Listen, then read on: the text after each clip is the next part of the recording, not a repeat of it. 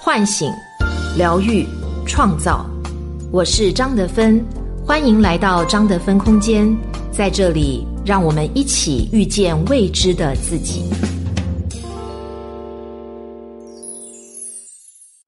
亲爱的朋友们，大家好！我们特别推出了张德芬心灵成长课，七种力量塑造你的内在女神。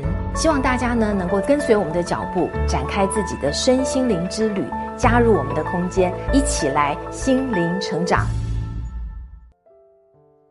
大家好，我是今天的心灵陪伴者西龙，很高兴和你相遇在张德芬空间。今天要和你分享的主题是。你以为的善良是别人并不需要的怜悯。作者：杨思远。前几天在微博上看到过这样的一个消息，内容是一个点餐的人和送外卖的工作人员的对话。点餐的人说：“像今天这样的雨天，你们会不会讨厌那些点单的人？”外卖小哥则说：“怎么可能啊？最喜欢下雨天了。”下雨天单子最多，有时候业绩做不上去，就盼着下雨。我们送外卖的挣的是辛苦钱，不需要别人的同情，把我们当成一个正常职业就好。看到这组对话的时候，让我想起了一部法国电影《触不可及》。有时候你给的怜悯，可能别人并不需要。触不可及，讲述了一个白人富翁和一个底层黑人之间的故事。白人富翁菲利普在一次高空跳伞中发生意外，致使脖子以下全身瘫痪，余生只能坐在轮椅中度过。为了找到一个好的陪护，菲利普发布了高薪招聘广告，来者众多。当菲利普的助理问及你为什么要应聘这个职位的时候，大部分人都表达说。自己很有同情心和怜悯心，愿意把自己这份爱能够传递给残疾人菲利普。当然，还有个别人直言不讳的说是因为钱。在应聘的过程当中，一个黑人突然闯了进来，并且对面试官直言：“我不是来面试的，我希望你们给我开一份面试证明，这样我才能去领取社会救济基金。”他没有觊觎眼前的高薪，也没有表现出对坐在面试官旁边的残疾人菲利普有任何的怜悯。让黑人德瑞斯意外的是，他这个刚从监狱里出来、有吸毒嫌疑、没有过什么正经职业的人，居然在第二天接到了被雇佣的通知。很多人不明白菲利普为什么会选择德瑞斯。菲利普说：“因为他对我没有任何的怜悯和同情。”这样不会时时刻刻提醒我，我是一个残疾人。事实上，德瑞斯也没有让菲利普失望，他带着他去飙车、戏弄警察、约会、跳舞，他像对待一个正常人一样对待他。而也是在这份平常而平等的对待里，菲利普再次找到了生命的活力。他带着德瑞斯去体验跳伞，还在德瑞斯的鼓励帮助下。重新走进了婚姻。我们每个人大概都有对别人表达怜悯的时候，比方说，看见下雨天里送外卖的工作人员，日晒酷暑的天气里看见送快递的人员，过马路的时候看到啃着馒头就着咸菜的外来务工人员等等。我们大概都会忍不住把自己怜悯的目光投递出去。但是很多时候，我们都忘了换角度想想，那些被怜悯的人，真的需要我们怜悯的目光吗？怜悯作为一种情感表达，同时伴随了一种评价。当我们在表达怜悯的时候，我们同时输出了对对方的评价，那就是你是一个弱者。可是这些人在面对生活的仓皇和困顿的时候，他们没有选择投机取巧或者缴械投降，而是选择靠自己的辛勤的劳动和努力来改变这看上去惨淡的人生。这种态度本身不就是一个强者的选择吗？那我们又哪里来的底气去评价他们是一个弱者呢？每一个人的内心里都会有一片芳草地，然后用自己的努力去维护这片芳草地不被侵袭和践踏。可是，当我们对别人表达怜悯的时候，很可能就是我们伸出了剪刀，去剪掉别人内心那片叫做尊严的枝桠。今年六月，在华东理工大学的毕业典礼上，一个叫做高雨夜的女生代表全校本科毕业生做毕业发言演讲，四分多钟完成九百多字的毕业致辞，这对任何一个大学毕业生来说，可能都不是什么难事儿。但是对于先天失聪的高雨叶来说，这不得不说是一个奇迹。安徽女孩高雨叶的父母都是天生的聋哑人。当她出生的时候，全家都盼望着这是一个健康的孩子。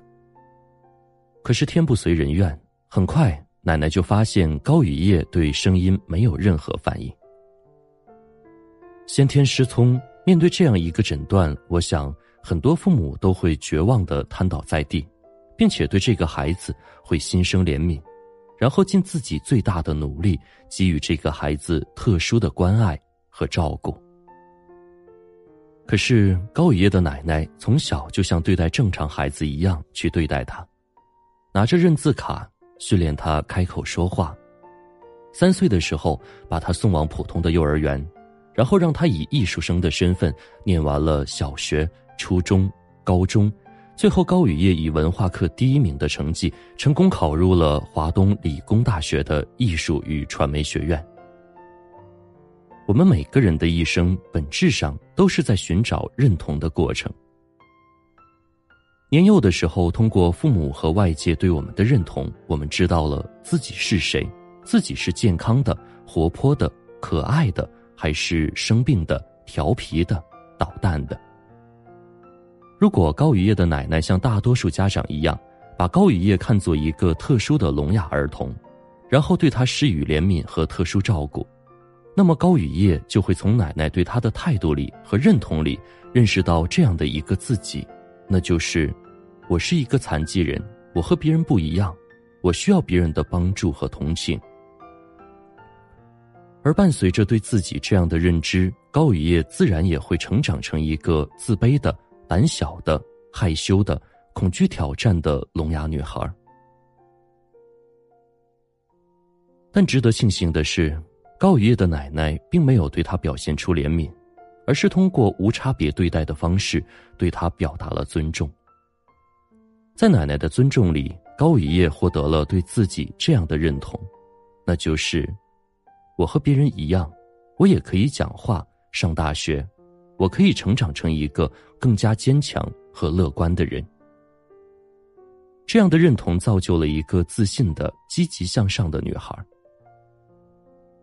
当我们对别人表达怜悯的时候，本质上是帮助对方在心智上建造一座监狱，让对方在这座监狱里看见自己的灰头土脸和弱不禁风，而这就是对别人的限制和剥夺。在早些年的时候，我带过一个毕业的实习生，那是一个很有礼貌，也很替别人着想的女孩子。由于经常带着她出采访任务，所以也就常常一起吃饭。一起吃饭的次数变多了，我发现一个现象：如果是在食堂，他常常就是选择一个米饭加一个青菜；如果是在外面吃，他也总是点最便宜的快餐。后来通过聊天了解到，他来自一个贫困村，父母都是农民。全家的年收入加在一起大概就是一万块钱出头。为了减轻父母的负担，他总是省吃俭用，而且几乎不买新衣服。听了他的故事之后，我的同情心开始泛滥起来。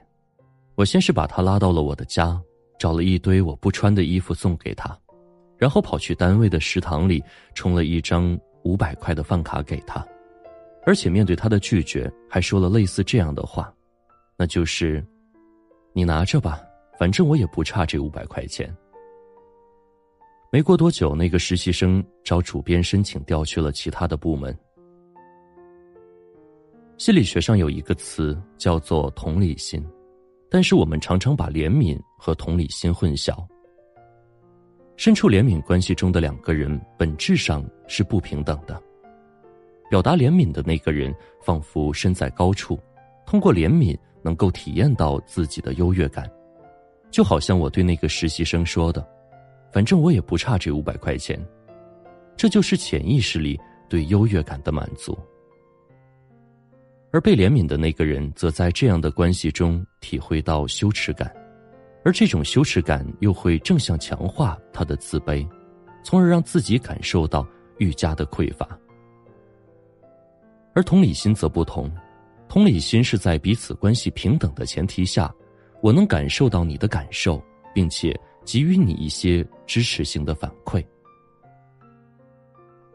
那再以我和那个实习生为例，如果我要表达同理心，我的正确的做法应该是这样的：在我听到他和我讲述他的背景和家庭之后，我应该这样告诉他：你的父母真的很爱你。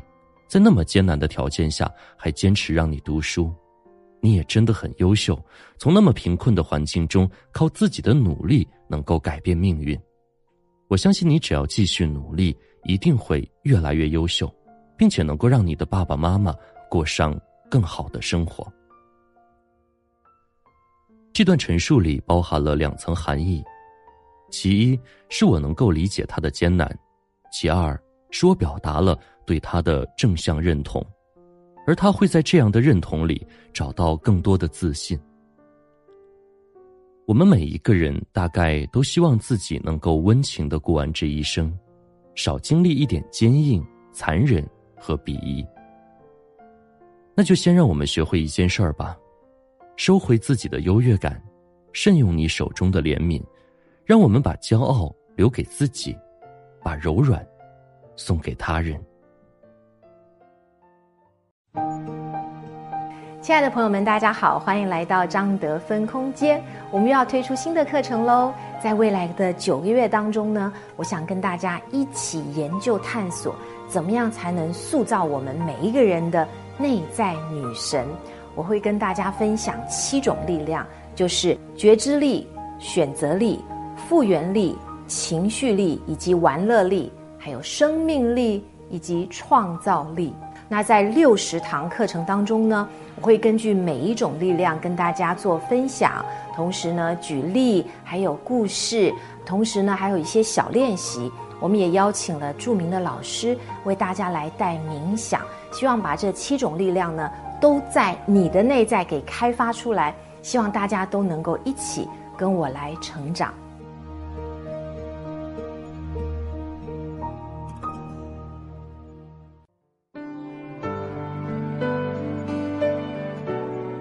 我是张德芬。如果你想和我有更多的交流和互动，欢迎搜索关注微信公众号“张德芬空间”。心灵之路上，我会和你一起成长。